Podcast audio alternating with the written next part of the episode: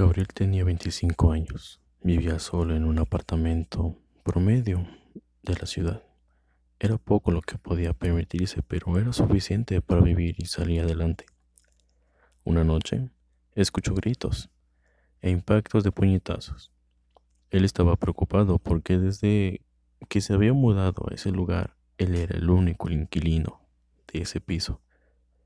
Justo a las 12 de la noche alguien tocó la puerta de su apartamento y muy extrañado fue a abrir.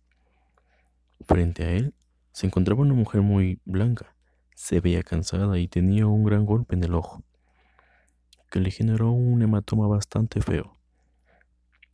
Ella le preguntó si podía quedarse con él, pues su marido la había golpeado y a la mañana siguiente su familia iría a recogerla. Él no se negó, la hizo pasar y acomodó el sofá para que ella pudiera descansar cómodamente. Era lo único que podía ofrecerle y ella no se quejó, solo le agradeció ese pequeño y amable gesto. Él se fue a recostar. Al día siguiente, cuando Gabriel iba a hacer el desayuno para ambos, notó que la sábana que le había dado la señora estaba doblada delicadamente y la mujer no estaba. No se extrañó, quizás la familia la había buscado muy temprano y ahora ella estaba denunciando a su esposo. Sin embargo, ella volvió a aparecer a las 12 de la noche, más golpeada que el día anterior. Todo eso se repitió por una semana completa.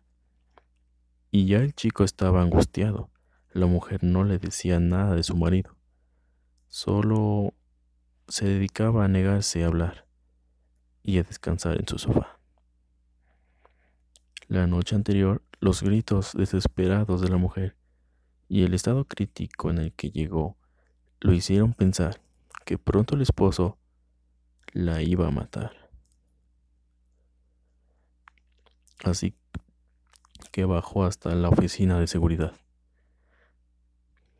Grande fue su sorpresa cuando los vigilantes y vecinos le dijeron que lo que decía era imposible, que esa mujer no podía quedarse en su habitación. Ella había muerto hace más de un año. Su esposo la había asesinado.